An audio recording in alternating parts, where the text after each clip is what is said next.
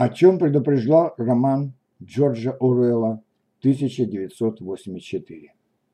Думаю, что роман Джорджа Оруэлла 1984 уж точно не нуждается в представлении, как и тот факт, что он оказался пророческим. Именно это подогревает интерес публики. В книжных магазинах спрос на него не падает долгие годы, особенно среди молодого поколения. Однако, слыша рассуждения о романе, я не ленюсь спросить, почему же все-таки роман называют пророческим? Большинство отвечают фразы, словно заучены «однажды мы к этому придем». Вот здесь вы и ошибаетесь, друзья. Мы уже пришли. Причем это касается практически всех стран, как так называемых демократических, так и так называемых авторитарных. Процессы усиления контроля как над каждым индивидуумом, так и над всем обществом происходят в них параллельно. 1984 перестал быть фантастикой и вымыслом Оруэлла разочаровавшегося в своих большевистских симпатиях и стал нашим с вами настоящим. Просто в романе «Вымышленное государство» представлено утрированно. Апогей тоталитарного кошмара, хотя страшно зарекаться, что столь жесткий строй и правда навсегда останется лишь вымыслом. О чем же предупреждал нас писатель? Большой брат следит за, за тобой. В этом пункте таится самая большая ирония. Жители Океании знали, что за ними пристально следят из-за каждого угла и боялись этого. Мы же сами выдаем всю информацию о себе в социальных сетях. Только задумайтесь, что знает о нас всемирная паутина, да и слив информации со всевозможных мессенджеров давно не новость. Интересы, предпочтения, политические взгляды, мысли, чувства о нас знают всякую, каждую мелочь. Вездесущие камеры и интернет не воспринимаются нами как нечто враждебное, да и предоставляя всю информацию самостоятельно, глупо кого-то обвинять в слежке. А без интернета как? Никак. Вот обсудив с другом поломку пылесоса в этот час на всех социальных, во всех социальных сетях получите рекламу выгодной покупки этого чуда техники. И все так живут, ничего страшного. Пока не, не начнешь задумываться, что все, даже очень личные разговоры в социальных сетях вовсе не личные. А если еще на секунду представить, что Цукерберг не просто так заклеивает камеру на своем домашнем компьютере, вообще не по себе. Пропаганда. С каждого утюга доносится «купи».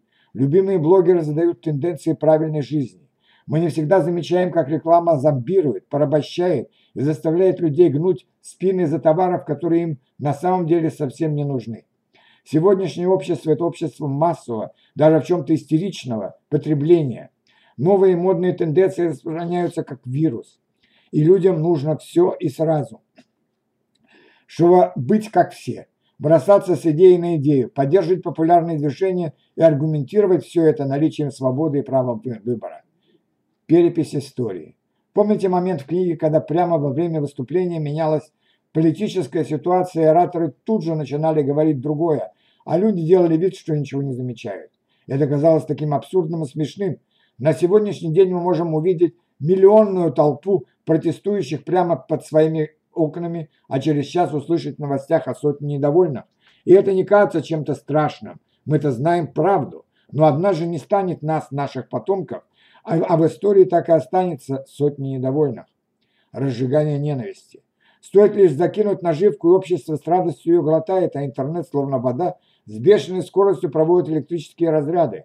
И вот уже все наши беды от мусульман, мужчин, белых, черных, бедных, богатых, производителей глютена, русских или английских шпионов и так далее и тому подобное.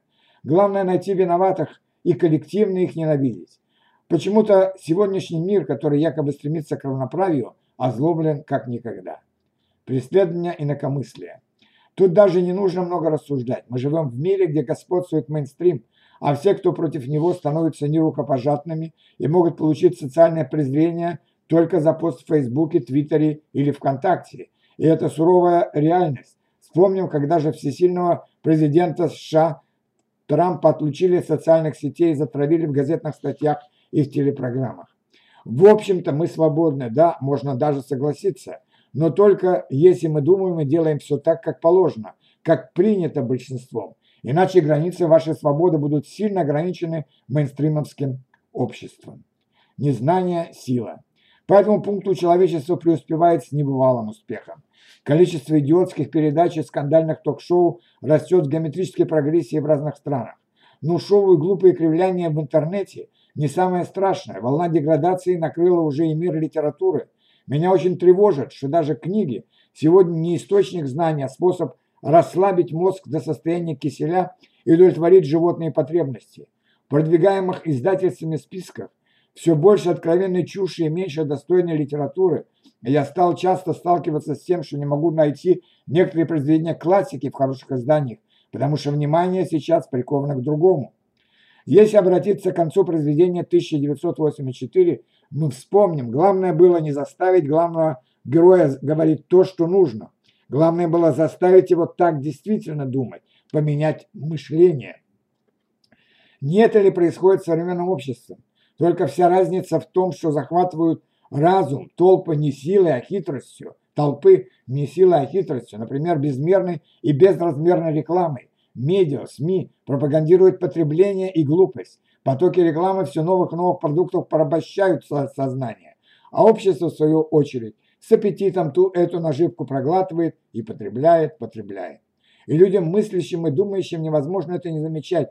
Современный мир тревожит и пугает их. Поэтому растет спрос на Оруэлла. Среди разумной части населения слишком знакома вся эта история. И не только Оруэлл нас предостерегал, но общество почему-то самостоятельно, добровольно, со свистом и веселой песней очень даже охотно катится в бездну.